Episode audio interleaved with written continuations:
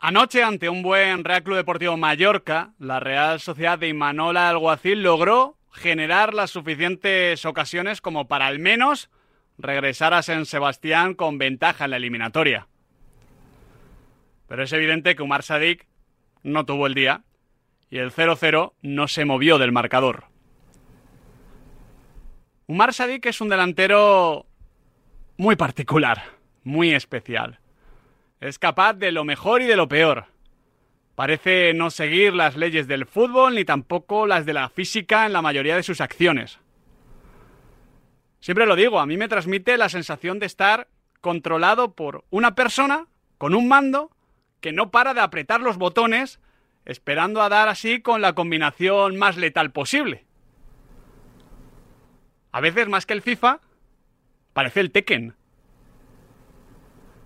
Con Sadik no hay que descartar ni mucho menos que tras fallar las que falló ayer, se plante en París el 14 de febrero y marque un gol por la escuadra de chilena desde el centro del campo del Parque de los Príncipes.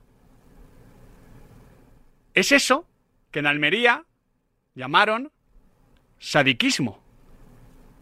Y es eso, no nos engañemos, lo que fichó la Real Sociedad.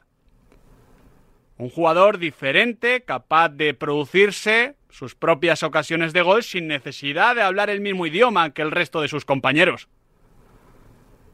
Era lo que necesitaba aquella Real Sociedad que jugaba con el rombo. Pero ya sabéis que Umar Sadik se lesionó a su tercer partido y todo cambió. Él todavía no se ha recuperado del todo, sobre todo en términos de continuidad y de confianza. Y ya sabéis que el fútbol es un estado de ánimo. Pero quizás la clave es que la Real Sociedad ya no juega lo mismo.